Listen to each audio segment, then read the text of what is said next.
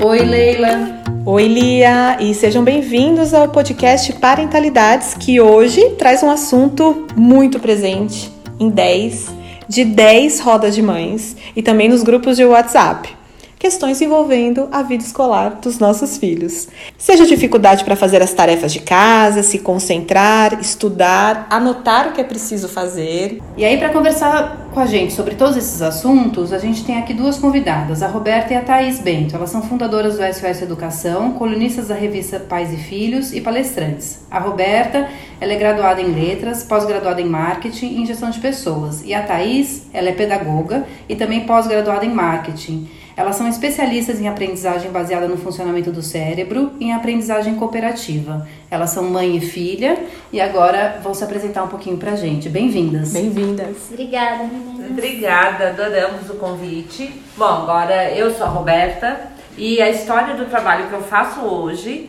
é, tem muito a ver com a minha história de vida e o meu maior objetivo é provar para os pais e para os professores que é possível ajudar os filhos e os alunos a reverterem qualquer obstáculo, qualquer dificuldade que eles tenham, é, a partir da expectativa positiva dos pais e dos professores, porque eu tive uma paralisia cerebral quando eu nasci e o que os médicos disseram para os meus pais é que eu teria dificuldade de aprendizagem, é, além de outras sequelas que meus pais teriam que descobrir e quando eu cheguei na fase de começar a andar, meus pais descobriram uma sequela muito forte nos membros inferiores. Eu passei por uma série de cirurgias e eu entrei na escola já com o letivo começado, sem ter ido para educação infantil, com 7 anos de idade, apesar da certeza que os médicos deram de que eu não conseguiria aprender, meus pais resolveram e pedir para a escola me aceitar, porque na época não existia inclusão.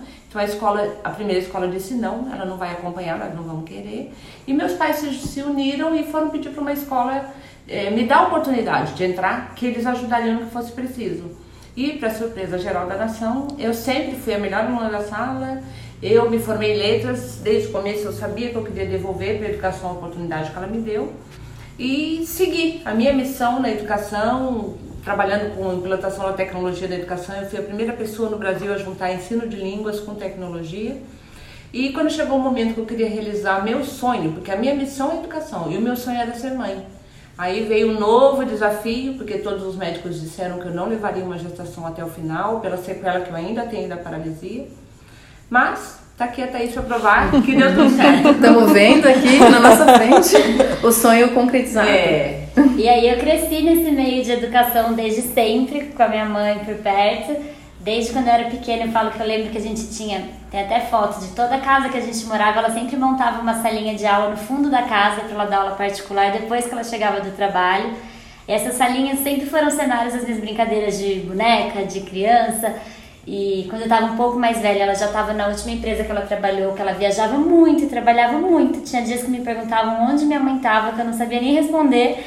E, e aí ela começou a me levar junto para as viagens toda vez que eu estava de férias da escola. Então todo julho e janeiro, para onde ela fosse do mundo, eu ia junto. E o que ela fosse fazer, eu fazia junto também.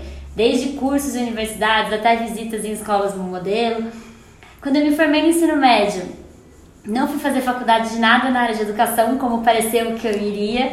Fui fazer administração e aí, durante o primeiro ano de faculdade, comecei a trabalhar, dando aula de inglês para criança. E quando eu entrei em sala de aula como professora, foi a gotinha que precisava ali para falar: nossa, é isso que eu quero fazer da Ou vida. seja, não fui eu, né, gente? Não, não. fui eu. Aí que eu fui para pedagogia, me formei em pedagogia na USP. E aí, faz cinco anos que estamos juntas profissionalmente também com essa, essa educação. Inicialmente, a ideia era criar um canal no YouTube e passar um uma série de atendimentos para os pais que pediam socorro quando os filhos estavam dando trabalho para fazer tarefa, para estudar em casa. E conforme eu fui fazendo, colocando em prática essa ideia sozinha, eu comecei a perceber que minha mãe estava me ajudando muito nos bastidores e perceber também que os pais estavam precisando muito de socorro nesses assuntos. E aí que eu fiz o convite para ela virar minha sócia. Eu estava há 18 anos e meio numa empresa, fui pedir Uau. demissão, fui a achando que eu tava louca, mas eu sabia, porque eu vi ali minha missão, que é a educação, com meu sonho, que é minha filha, se juntando, e aqui estamos, felizes da vida de estar com vocês hoje aqui no podcast. Parabéns, legal, linda parabéns. história. De que a verdade. gente mais gosta é levar para o maior número de pais e educadores possível a nossa história como prova de que tem caminho sim, é um desafio muito grande, mas juntas, né, buscando apoio, que é isso que vocês fazem também. né, a gente fala para os pais, não façam isso sozinhos, busquem ajuda. Então, acho que é esse, é É. esse o caminho que nós queremos trilhar e nos juntar com pessoas que acreditam que se a gente se, se unir, né, tem jeito de ajudar nossos filhos a ter uma relação mais tranquila com os estudos e de sermos pais também que aproveitam, porque cresce tão depressa o filho. né? Muito. Então, a gente tem que aproveitar tudo que der. Mas você falou de fazer, não fazer sozinho, né? Essa questão da escola mexe um pouco com os brios dos pais, né? É, a gente tem uma, uma questão forte. Ai, meu filho não faz lição. Ai, meu filho tira nota baixa. Ai, meu filho... Por que que isso acontece? É um, um mindset de meu filho tem que ter sucesso desde sempre, a escola é o primeiro lugar onde ele vai ter sucesso ou não vai ter sucesso? Então, um pouco é, é uma questão de mudança que teve na, na rotina das famílias, porque quando nós, nós que estamos aqui éramos a- as alunas, é, a rotina da família era muito diferente. Em casa, naturalmente, nós desenvolvíamos paciência, persistência, capacidade de lidar com a frustração, sem que nossos pais precisassem parar e falar, agora eu vou te ensinar paciência. A gente tinha que esperar o programa na TV. A gente tinha que pedir ajuda pro irmão, ó, vou fazer xixi, a hora que começar de novo você me chama, né? Aproveitar o intervalo, tinha que esperar o intervalo. Tinha que dividir a atenção dos pais ali com os irmãos, com os primos, com a, fa- com a família que era bem maior. E acabava que é, sobrava é, para a escola mesmo, mas a questão do conteúdo, de ensinar. E tinha muito, muito fácil como delimitar ali o que, que é papel da escola e o que, que é papel da família. E quando essa rotina sumiu, com a chegada da tecnologia, com a mudança na estrutura da família, com a saída das mulheres do trabalho, é, simplesmente sumiu a rotina que existia e as, e as mães e nós pais ficamos sem referência de onde eu procuro ajuda, solução, em quem eu me inspiro. Quando eu falo pro meu filho que ele precisa desligar o tablet e ele fala não. Ou quando a escola pede para copiar a lição e ele não conseguiu copiar e chega em casa e chora porque não pode fazer a tarefa. A- As nossas mães olhavam para trás o que os pais deles fizeram, fizeram e tentavam fazer igual. A gente olha para trás, não existia essa realidade. Ir para a escola estudar, a gente podia, alguém podia até achar chato, mas ia e fazia, não tinha tanta concorrência. A escola passava a ser o único lugar onde você encontrava os amigos, ouvia sobre assuntos diferentes, não era só o conteúdo também. Mas hoje, quando cai a referência dos pais não saberem onde procurar, de ser tudo muito novo, junta com a culpa que os pais sentem por não ter tanto tempo quanto gostariam para os filhos e de querer o melhor para eles. Bom, isso tudo se, se transforma num, num bolo ali de, de dúvidas e ansiedade dos pais e culpa, enquanto a escola está numa luta muito grande para descobrir como envolver esse aluno que chega super ligado no mundo com um repertório que nós não tínhamos de Verdade. perguntas, respostas e interesses. Sim. A faculdade continua formando o professor. Por exemplo, a Thaís eh, se formou faz 10, do, 9 anos. nove anos. Eu me formei faz 36 anos. Ela aprendeu tudo exatamente como eu aprendi. E a gente vai na faculdade agora e todo mundo está ensinando tudo igualzinho. Só que os alunos que estão em sala são outros. Bom, então a gente tem o aluno ou o filho que ninguém conseguiu entender exatamente ainda. A base de habilidades, das responsabilidades, paciência, persistência, tudo isso é essencial para que ele consiga aprender o conteúdo formal da escola. Em casa ele não está desenvolvendo essa habilidade, a escola ainda não sabe como fazer isso também. Então fica todo mundo muito perdido e é muito desgastante para os pais ver os filhos infelizes não conseguindo ter uma relação saudável com os estudos. Então é daí que nasce essa angústia toda e a solução onde está? A solução está, bom, formação de professores que a escola precisa oferecer, porque eles estão vindo da faculdade sem estar preparados. Uma parceria fundamental entre família e escola, porque juntas a família e a escola vão ter que dar conta de ajudar esses filhos a desenvolverem essas habilidades que não são mais naturais. Então, tem que criar momento, não, agora eu vou fazer isso aqui que é para meu filho aprender paciência. E não são também papel só da família mais. Então, até mesmo que a família queira é, preparar esse filho no máximo que der ali das, nessa questão das habilidades para ele ir para a escola pronto, pra, com o cérebro pronto para aprender, é, tem coisa que não dá mesmo, pelo contexto que a gente tem hoje que é diferente. Muitas vezes as crianças convivem pela primeira vez com outra criança da mesma idade dela quando vai para a escola, porque é, é perigoso para brincar na rua, as famílias estão menores, então acaba que. Mudam, moram longe dos parentes por questão de, de trabalho. Sim. Então a, a, escola tem que assumir também esse papel hoje junto Social, com os é. é.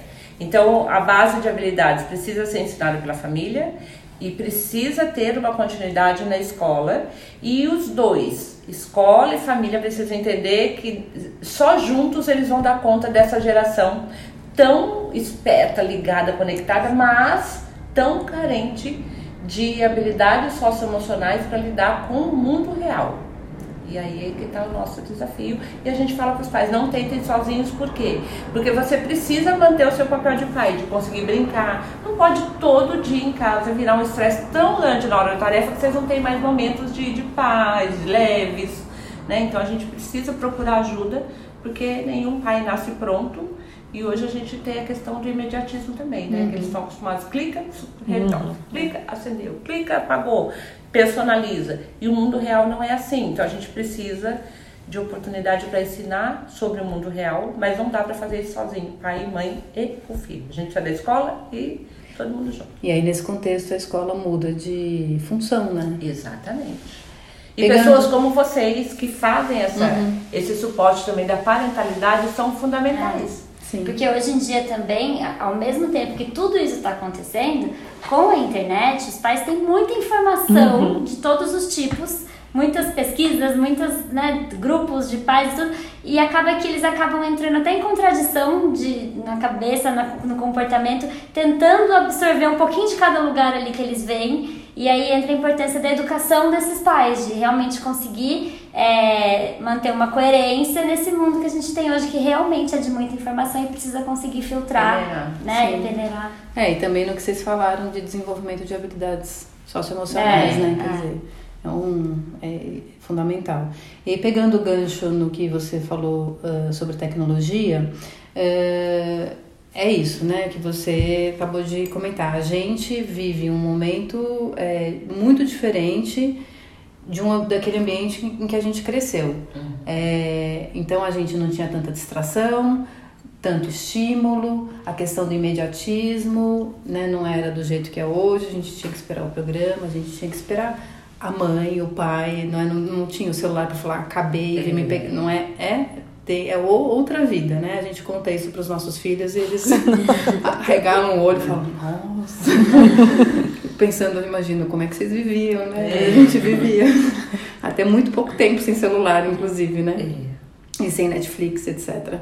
É, então, acho que a nossa pergunta nesse, é, né, nesse contexto é tentar entender como que esse, essas novas uh, tecnologias e esse novo ambiente, na verdade, que a gente vive, é, como que isso tem impactado uh, como as crianças se relacionam com a escola, com as tarefas, com os estudos, uhum. né? Porque você contou um pouquinho de como é que isso tem mudado a função da escola, mas como que isso muda a relação da criança com esses é, com essas dimensões. Tá. É, o impacto é muito grande, principalmente porque acaba que o momento do estudo muitas vezes é o único momento em que essa criança tem que focar em uma atividade só, em que ela tem que fazer uma atividade que às vezes não é uma coisa que ela está com vontade de fazer, que vai tudo muito contra o que a tecnologia traz pra gente, né? Que é playlists personalizadas com, só com as músicas que a gente gosta, é tudo muito feito, pra, medido para nós, né? E, e aí já. Thaís, não preciso fazer uma, uma pausa. Na nossa época, a gente colocava fita, cassete Uhum. no rádio, ficava esperando a, A música, música, começar. E nunca tinha nem o começo nem o final, porque o locutor gostava, Não, né, de entrar é. no final. Era outra coisa, aquela É, espera. você esperava um dia inteiro pra música tocar, porque não tocava É. naquele dia, né? tocava só no dia seguinte, então se demorava um tempo. Quer dizer, só aí no, na, na- no, no viver cotidianamente, essas habilidades que você falou, né, da paciência, etc., da frustração, eram naturalmente trabalhadas. é. Hoje não são, né? Então, quer dizer, o, o programa que eu quero está à disposição na hora que eu quero. Só é, o trecho que você quiser ver. Exatamente. Dificilmente ele assiste só o programa, só assistindo o programa, fica com o celular do lado fazendo outras coisas ao mesmo tempo. É, assim, as, as minhas filhas ainda não têm telefone, celular, mas é, quando tiverem, as amigas vão estar ali a um passinho É. de distância, né? Não tem aquele negócio de ligar pra casa da pessoa, a pessoa não está. Aí você tem que esperar. Você quer um, tem um assunto muito urgente pra falar com a pessoa, mas É. né, você, você tem que esperar pra falar. Hoje em dia não, o WhatsApp resolve tudo isso. Então é um é, realmente cria é, é, consequências que eu acho que a gente nem vislumbra ainda. É, esse super estímulo, isso, é, né? esse super estímulo pro cérebro desde muito cedo, porque hoje a gente vê criança de um ou dois anos de idade que, que já tem um tablet, que já aí fica com a TV ligada, o tablet tocando, o brinquedo do lado, fazendo tudo ao mesmo tempo.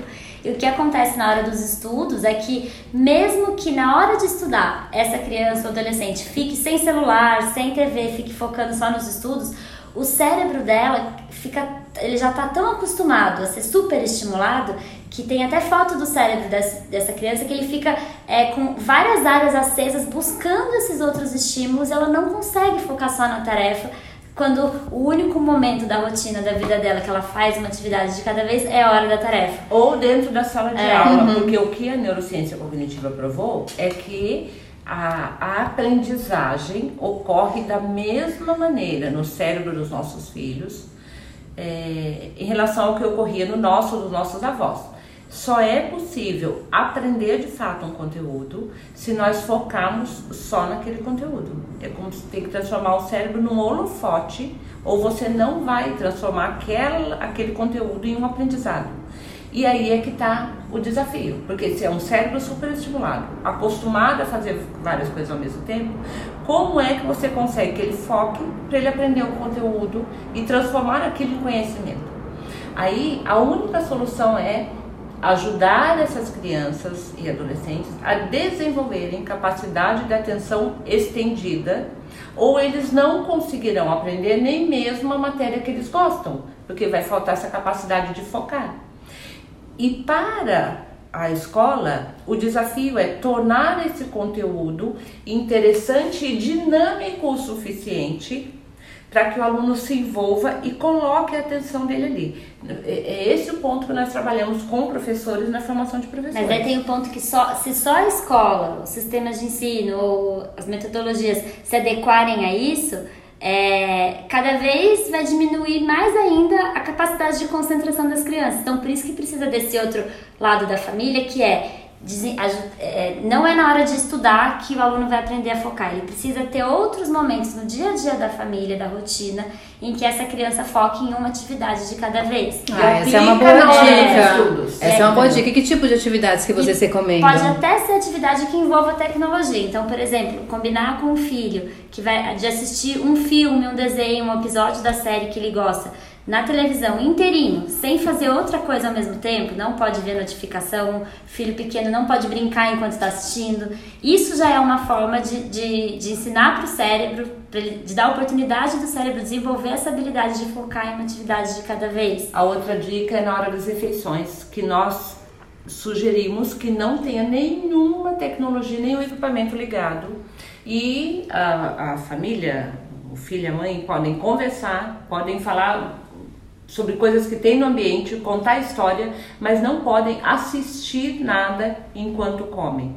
Também é uma maneira de ajudar o cérebro a focar. E uma que eu amo é na hora de levar e buscar os filhos da escola, que tudo que está fora, passando no contexto ali do caminho para a escola, é alimento para a memória de longo prazo, que é um elemento essencial para o aprendizado acontecer. Então é papel dos pais ajudar a enriquecer a memória de longo prazo. Então, quando você vai para a escola, observando, olha, hoje está chovendo, olha, a sombrinha daquela moça é rosa, é daquela. Vamos ver quem acha a letra do nome da mamãe na, na, nos outdoors, no letreiro da loja. Vamos ver quem acha uma placa do carro com a idade que você tem. Tudo isso, além de ajudar a desenvolver foco e concentração, ajuda a enriquecer a memória de longo prazo e tudo isso é recurso que ele vai aplicar na hora do estudo, na escola e em casa na hora da lição. O meu filho tinha quatro anos, a gente vai para a escola normalmente a pé. E a gente inventou a brincadeira do número do dia e da letra do dia. Porque tá aprendendo os números, né? As letrinhas, na verdade eram sílabas. Então a gente escolhia no começo da, do, da caminhada um número ou uma letra e tinha que achar. E é legal também porque, ah, onde estão os números da, da nossa vida? É. é placa do carro, é o telefone na placa. Você vai tá... para a realidade um conteúdo que não é só da escola e também é, é dinâmico. É diferente uhum. você falar, senta aqui, vou colocar os números para você olhar, você vai ter que né, enfileirar os números. Não, você tá numa dinâmica que tem. Uma brincadeira lúdica, exato. É. Virava uma competição. No caso do meu filho, tudo é uma competição. Então é legal é, ir por esse é, lado porque funciona. E eu até queria continuar nessa pergunta da Lia. É, é, claro que a gente sempre tem as melhores das intenções, mas às vezes a gente tem algumas atitudes que acabam atrapalhando esse processo dos nossos filhos. Então eu queria assim alguns exemplos de atitudes nossas que podem atrapalhar e outras que podem ajudar. Tá.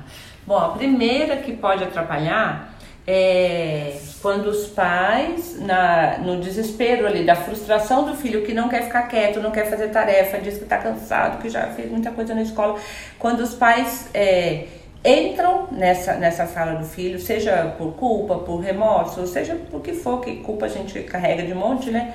E acabam é, indo contra a escola, ou falando pro filho, eu vou conversar na escola, porque essa professora não tá fazendo esse direito, a escola tá, ou comentando de uma, perto dele com uma outra pessoa ah, que essa escola tá muito puxada, tá mandando muita tarefa, tá judiando, não, não tá dando tempo dele fazer nada, coitado.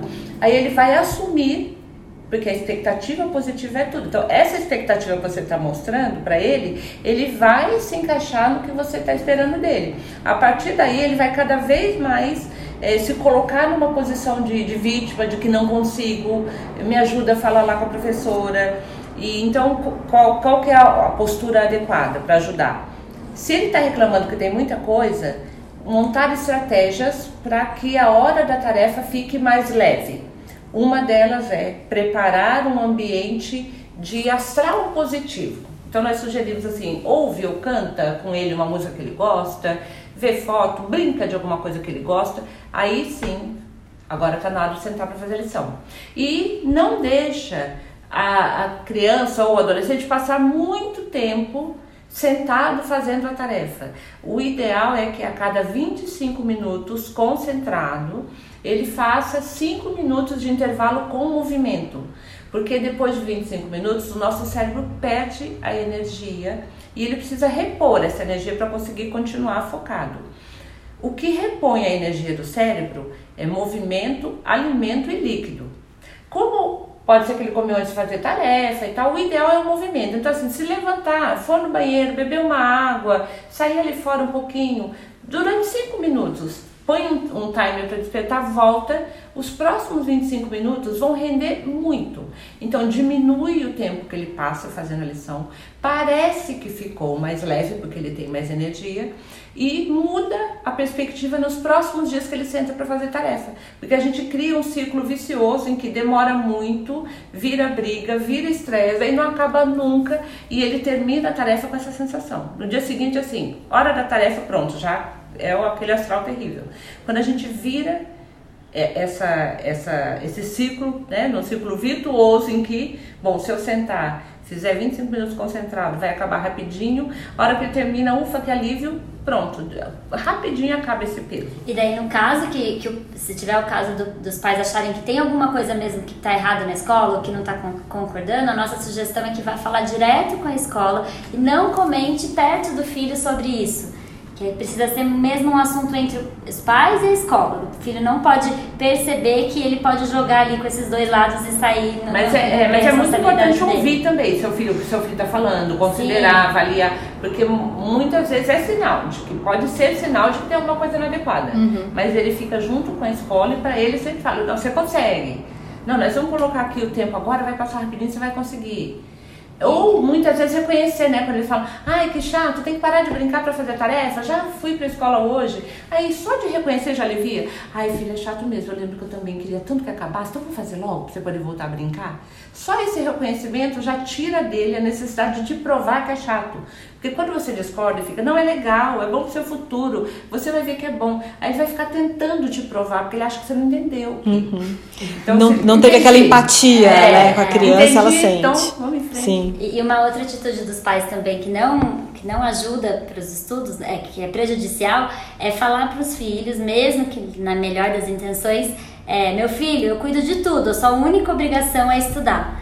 Então, Essa é, é clássica. É, né? é clássica, daí normalmente daí os pais chegam pra gente assim, nossa, mas ele só tem que estudar. E daí na hora de estudar ele tem preguiça, ou não se concentra, ou não foca. E aí o que a gente fala é que é, a criança precisa desenvolver um senso de responsabilidade, que é aquele senso de que tem coisas na vida que a gente tem que fazer, mesmo que a gente não tiver afim, porque se a gente, porque é responsabilidade nossa, se a gente não fizer, volta pra gente a consequência. Não adianta explicar isso na teoria para eles. Não, é, não adianta explicar a teoria e ele só vai aprender isso se for na prática e, e fora do momento do estudo.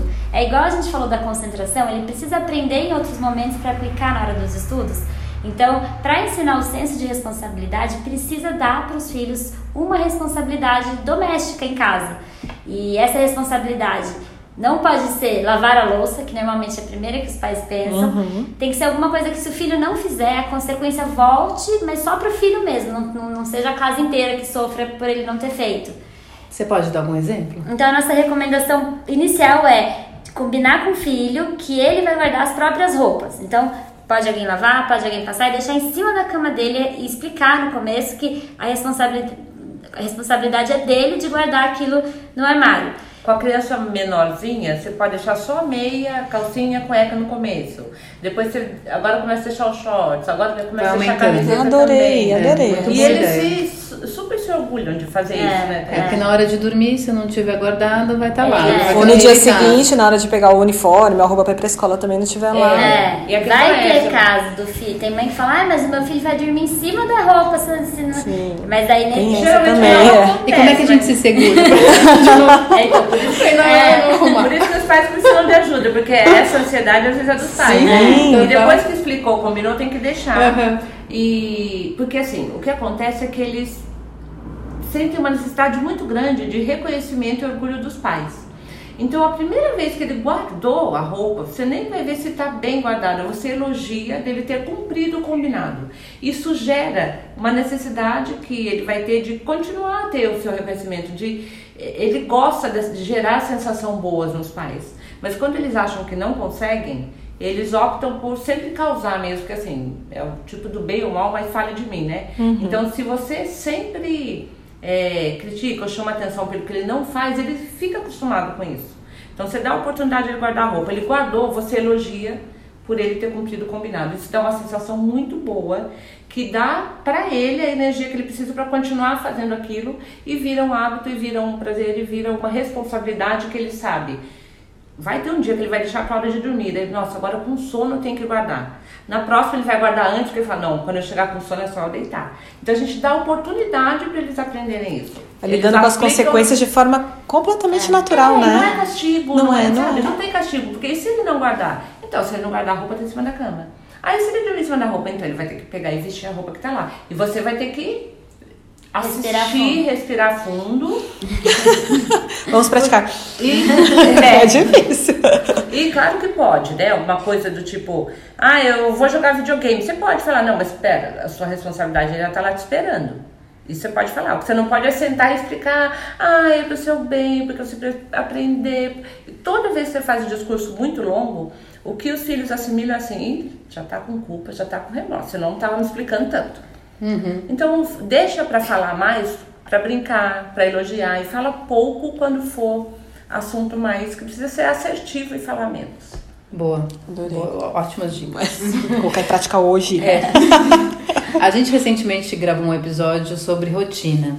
É, e aí a gente fala muito sobre como é importante ter uma rotina combinada, é, estruturada, estável, como isso é importante para a vida das crianças, para a vida em família em geral e para a vida das crianças, que dá previsibilidade, enfim, facilita também a hora da lição de casa, porque a lição de casa se insere dentro da rotina que mais é, fizer sentido dentro da família, né?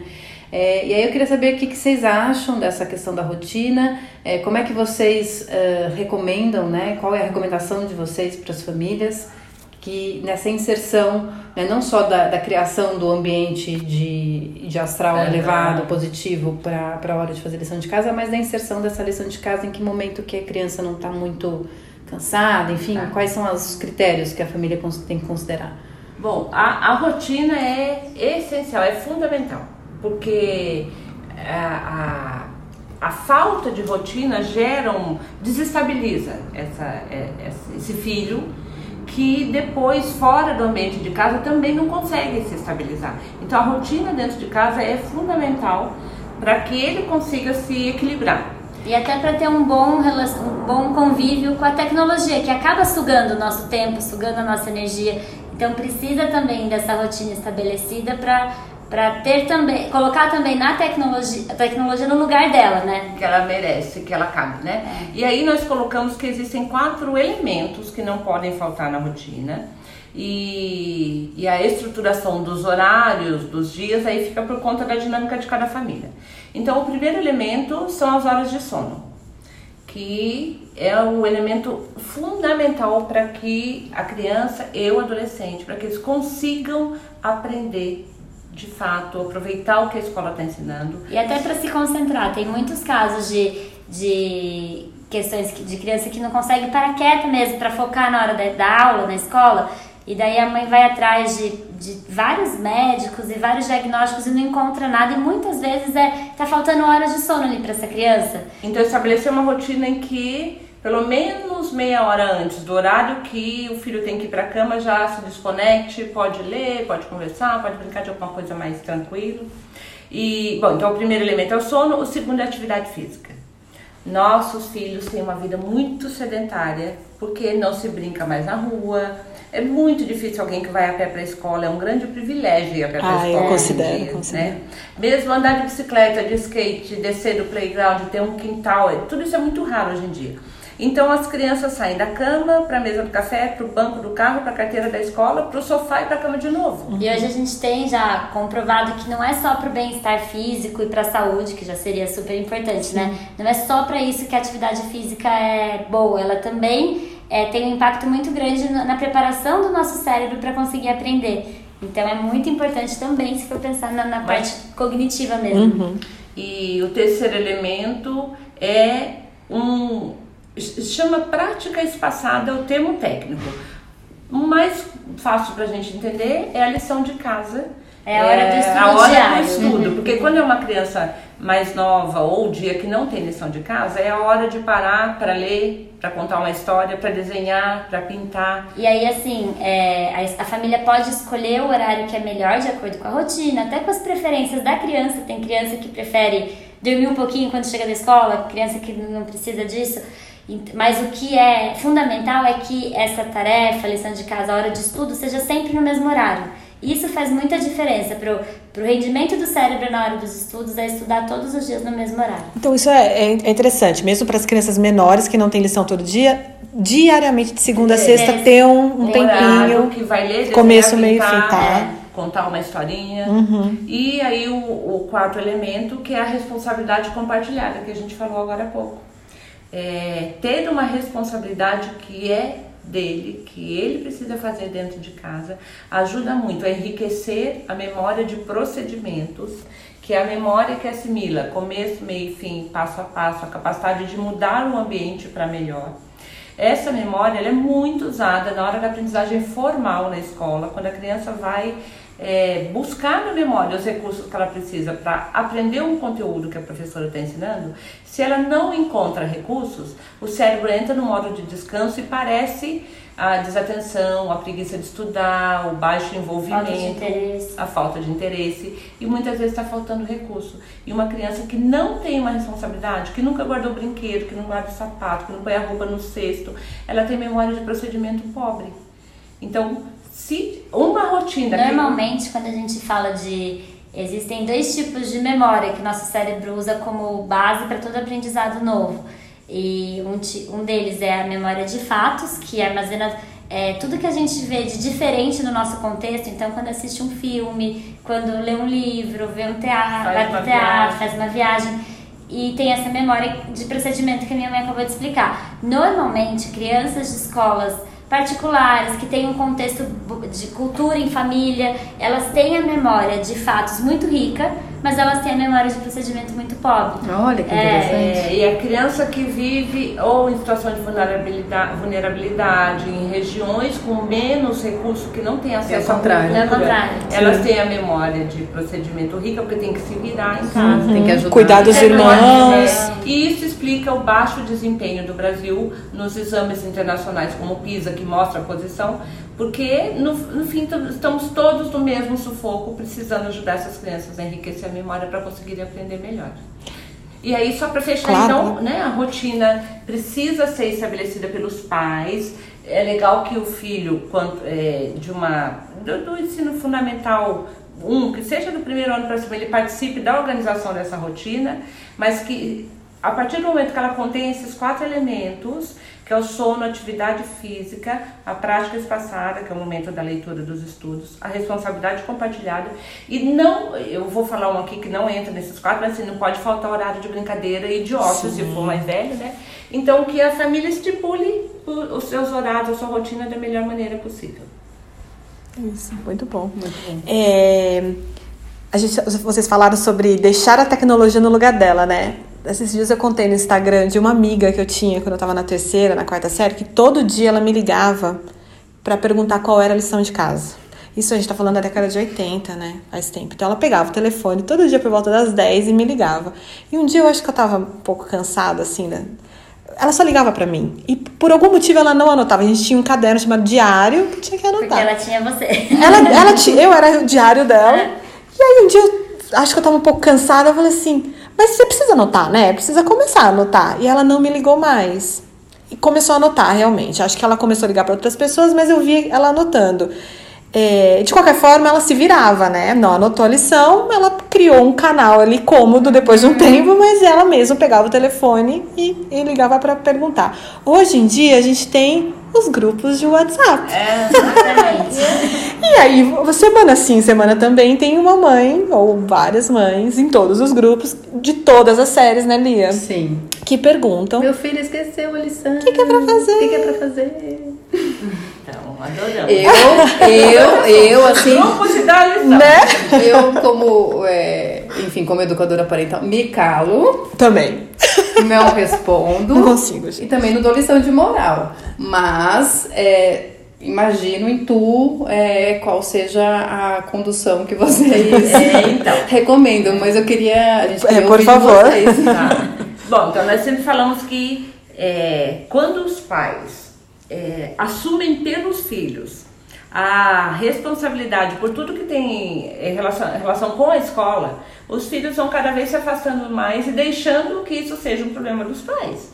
É então, cômodo, né? É, eles, e, na verdade, assim, de novo, eles correspondem às expectativas. O que eles estão lendo é: meu pai não acha que eu sou capaz e também estava mais confortável aqui, porque daí quando esquecer foi ele, não fui eu. É, bom, então a nossa sugestão é: se não sabe o que é, ou esqueceu de copiar, ou não deu tempo, é o próprio filho que tem que ligar para um amigo, perguntar o que tem de lição. Pode até pedir, gente, tecnologia está aí para a gente usar e abusar dela. Tira uma foto e manda para mim, por favor. A foto chegou, seu filho vai ter que copiar tudo para depois fazer. E aí tem mãe que fala pra gente, ah, mas não é muito cômodo, ele não vai esquecer todo dia. Não, depois que ele tiver que passar, ele passou o tempo dentro da escola, o tempo que ele está em casa ia ser talvez menos da metade para ele responder. O tempo que ele fez o contato, o amigo mandou, ele teve que copiar, ele teve que fazer tudo. Se as mães não tiverem pena, pode até ficar lhe dando apoio, oh, meu filho vai conseguir, falta só um pouco, mas ele tem que fazer. Ele não vai querer fazer isso de novo nunca mais. Especialmente porque a gente fala para os pais que quando o filho terminar a lição é para fazer alguma coisa legal junto com ele. Então, assim, mesmo que seja uma comemoração, arrasou, tá muito legal, agora vamos brincar daquilo que você queria. O dia que ele não trouxe a lição, teve que fazer tudo isso, parabéns, agora você conseguiu, só que agora está na hora de tomar banho, de se preparar para ir deitar ou para ir para escola, para fazer a sua próxima responsabilidade. Perdeu tempo livre como consequência. Exatamente. Agora, quando a mãe vai e busca isso no grupo do WhatsApp, já é um estresse enorme para ela convencer o filho de que o filho agora tem que sentar e fazer. E no fim, ela toma para ela e começa a buscar o não, a professora deve estar passando rápido demais, ou ela não, não deu o tempo que precisava, o meu filho há três meses teve uma gripe e ela não está considerando que para ele copiar. Ela começa a procurar desculpas que o filho assimila como é, incapacidade dele mesmo. Então, em todos os aspectos, isso é negativo. Ou acaba gerando aquilo que fica a impressão, a sensação de que fazer a tarefa é um favor que o filho está fazendo para a mãe. E, na verdade, é o oposto, né? E, e aí uma, uma função boa para o grupo do WhatsApp de mães, já que tem ah, muitas... Ah, é, ótimo! é, é, é com, combinar é, passeios ou programas com as mães fora da escola. Isso ajuda muito, porque o, o o quanto o aluno se sente acolhido ou socialmente é, confortável, envolvido dentro da sala de aula, tem um impacto muito grande no quanto ele vai aprender. Tem até estudo que mostra o quanto modifica fisicamente até o cérebro do aluno, que se sente acolhido e per que, que, pertence àquela turma.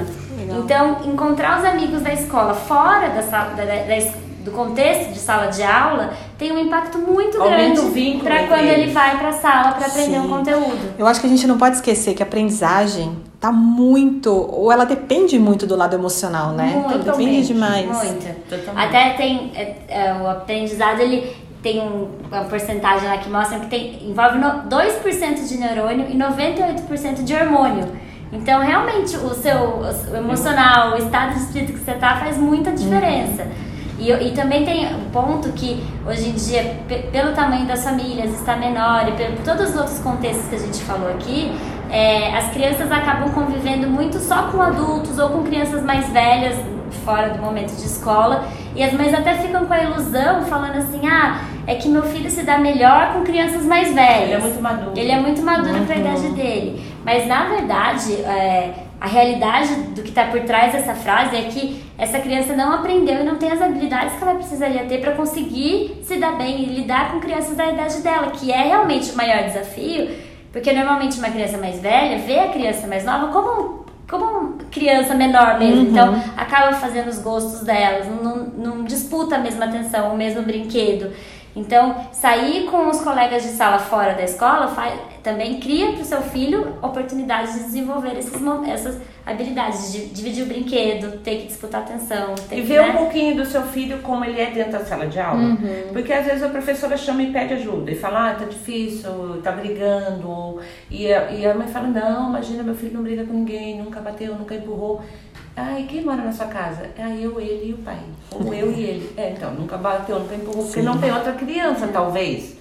E aí, quando vocês no final de semana vão para uma sorveteria ou para uma praça juntos, vocês têm a oportunidade de, estando com, com as mães, com os pais, deles enfrentarem esses desafios de conviver com crianças da mesma idade. Isso ele retorna para dentro da sala de aula com mais habilidades, com um vínculo mais forte com o colega e todos eles vão aproveitar muito melhor o que a escola está ali se propondo a ensinar. Muito, muito legal. É, agora a gente está começando a entrar na época de provas, né, e avaliações, etc. Então a gente também queria ouvir vocês sobre é, como é que a gente, como pais e mães, que a gente pode apoiar nossos filhos nesse momento né? É, estudar junto, ajudando a revisar. Qual que é o nosso papel? Bom, é, esse é o, é, o, o curso que... Nós temos um curso em que são vídeos que a Thaís ensina para as crianças e adolescentes estratégias de estudo, porque dá um efeito muito diferente ouvir uma pessoa que eles acham, que os alunos acham que a Thaís tem a idade deles. Eles não sabem que a Thaís tem 30 anos porque ela tem cara de 18, né? E, então a gente tem esses vídeos que ajudam as próprias crianças e adolescentes a entenderem por que é importante dormir, qual a melhor forma de estudar, de se concentrar. É, mas para os pais, nós falamos assim, é, a melhor maneira de você ajudar é garantir que seu filho estude um pouco por dia, todos os dias, que ele revise, refaça, faça a lição, é, faça a lição de casa da matéria que ele teve aquele dia. Isso já ajuda muito. Quando chegar na semana de provas, a melhor forma dos pais ajudarem é pedir para o filho fazer uma provinha para o pai responder. Primeiro que os filhos amam, eles não pensam que eles estão estudando, mas para formular uma prova, ele tem que abrir a apostila, o livro e ir procurando ali. Tem que saber a resposta, né? Corrigir depois. Ele tem que saber a resposta. É. E eles amam corrigir e dar nota pro pai. Que legal. E aí a gente fala assim, bom, por exemplo, eu que sou formada em letras, tudo que era de português, inglês, literatura, eu realmente sabia tudo quando eu fazia, pedia pra Thaís fazer isso pra mim, e eu errava uma outra coisinha de propósito e tirava notas boas. Mas física, química, que realmente não são meus pontos fortes, eu fazia só o que eu sabia. Mas ela, para corrigir, tinha que olhar e ir atrás e, e, ver o que eu fiz. Algumas eu pedia, mas por que, que eu errei? Me explica, eu não entendi. Eu tô achando que eu acertei. E nisso ela estava estudando. E eles vão dar nota. Aí pode falar para o seu filho fazer um boletim para você. Porque na próxima vez que tiver prova, você quer tentar tirar uma nota melhor. Ou seja, ele já sabe, opa, vou preparar a próxima prova para o pai. E tira aquele tens, aquela tensão de senta lá, vai estudar que acaba gerando. No curso a gente explica um pouco disso e também de como depois de fazer isso um tempo com o filho, migrar para ele aprender a fazer uma provinha para ele mesmo responder. Que a gente que é a melhor forma de, de estudar. É, tem, tem muita gente que estuda lendo, e lendo é a pior forma do cérebro lembrar depois do que você estudou. Até porque quando você está lendo, tem a impressão que você sabe tudo aquilo, mas é porque você tá lendo, Sim. né? E a memória de trabalho ali funcionando. Cinco minutos depois, Sim. a coisa fugiu. Tem até um, chama ilusão de aprendizagem. Quando você tá lendo, parece que você sabe aquilo fácil. Quando chega na hora de responder um exercício, não sabe. Então, é, a melhor forma de estudar é refazendo exercícios. Então, essa, essa, ideia, essa sugestão da provinha é um, uma ideia, faz, a criança, adolescente fazer para ele mesmo também. E, e tem também a questão da ansiedade antes da prova, que atrapalha muito também. E, e aí, uma, uma sugestão que a gente dá é antes de ir para a escola no dia da prova, ou na noite anterior à prova, o filho escrever num pedacinho de papel ou no bloco de notas do celular como ele está se sentindo para ir fazer aquela prova. E aí quando ele e o pai não precisa ler isso, o filho pode até jogar fora, ninguém precisa ler. Mas quando ele escreve sobre o sentimento dele de nervosismo ou não para ir fazer a prova, o cérebro se livra do nervosismo que atrapalharia o rendimento dele. E então essa é uma dica que a gente dá desde criança pequena que está começando a fazer provas, agora até adolescentes que estão indo fazer vestibular, né, Enem, na é, concurso, é uma, é uma dica que, que essa tem muito efeito. Nossa, eu adorei. E a Muito parte de estudar, né? é, Fazer uma provinha e tal. Eu, criança, gostaria muito de ser professora.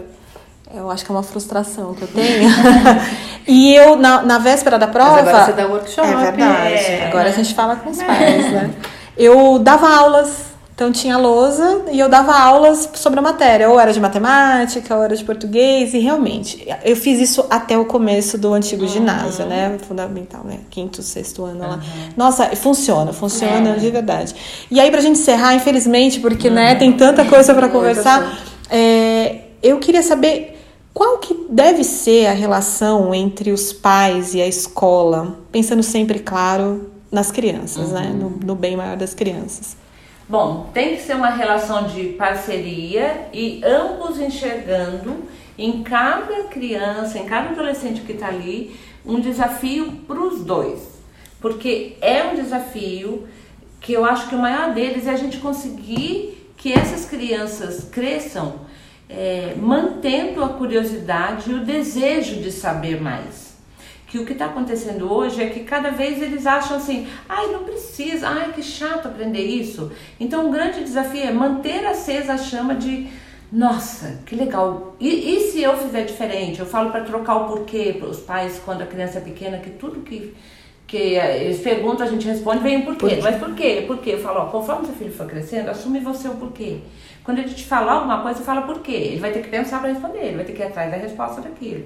Bom, então a parceria deve ser os pais ajudando a trazer para a realidade aquilo que a escola está ensinando. Aquilo que você mesmo mencionou, procurar o número na rua, procurar a letra, é, fazer perguntas no dia a dia, convidar para fazer um bolo junto. Levar Quanto... o filho no supermercado. Ah, né? e o supermercado é um que a gente adora, porque é um paraíso de, de recursos para uhum. a memória e para as habilidades também e ajudar no desenvolvimento de habilidades, é a parte dos pais também. E a escola precisa ajudar os seus professores a conseguirem integrar a tecnologia de uma maneira que ajude a tornar a aula mais dinâmica, a ensinar o aluno a olhar a tecnologia como uma ferramenta, um recurso de aprendizagem também, porque pensa como é surpreendente que não parte do próprio aluno pensar que ele pode mandar uma mensagem para o amigo pedir a tarefa, não parte deles, eles olham para a tecnologia só como uma diversão uhum. mesmo, né? Então a escola precisa ensinar, que tem muito recurso ali que o aluno pode usar para aprender. E a escola precisa muito é, ajudar os alunos a desenvolverem habilidades socioemocionais e ferramentas de convivência social. É a escola que ensina esse aluno a viver em sociedade, a se tornar um cidadão, a respeitar opiniões diferentes, a conviver com alguém que pensa, que tem uma ideia contrária à dele.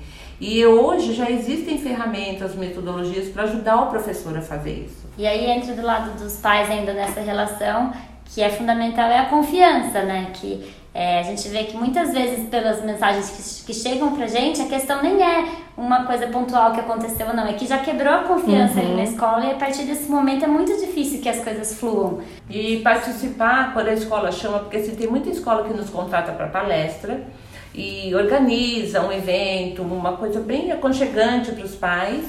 E já teve casos a gente chegar na escola, uma escola de 500 alunos e ter 30 pais.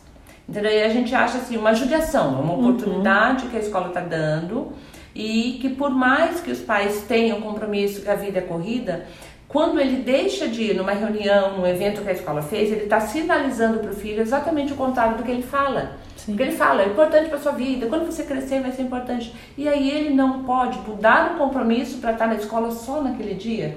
Então é a coerência entre o que ele faz e o que ele quer que o filho aprenda que precisa acontecer e que é o exemplo, o, o, o viés mais poderoso para o filho aprender isso, né? E o outro ponto que eu ia falar além da confiança é o de não ficar tentando buscar culpados por situações, mas sim ter a consciência de que pais e escola normalmente é, eles, eles, são têm, responsáveis. eles são os responsáveis uhum. para conseguir o que precisar de bom para aquele aluno ou aquele filho. Porque muitas vezes eles perdem muita energia tentando apontar que é culpa de quem Sim. e gastam essa energia que podia ser de assumir a responsabilidade de fazer acontecer. E trabalhar junto. É. Uhum. Muito bom. Ai, adoramos. É muito bom. Conta pra gente como encontrar vocês nas redes sociais. Então, Instagram e Facebook, SOS Educação. E o site é sseducação.com.br. Pode mandar dúvida, todo dia tem dica lá, estamos à disposição. É muito bom, sou suspeita porque sou fã. Thaís e Roberta, muito obrigada. Parabéns pelo trabalho que vocês fazem, que é realmente importante necessário, e muito bonito, necessário. Sim. Obrigada. E parabéns pela história. Ah, é. Tá com vocês também. Obrigada. Obrigada. Tchau, tchau, tchau. Até a próxima. O Parentalidades é um podcast quinzenal. Para ser avisado sobre novos episódios, não esquece de seguir o podcast. Se gostou, compartilhe nas suas redes sociais. Aproveita e segue a gente no Instagram. Os nossos perfis são o Lia Vasco underline Educacau e o conecta.me. Tem uma sugestão de tema ou entrevistado? Escreva para a gente no podcast parentalidades@gmail.com. Até o próximo episódio.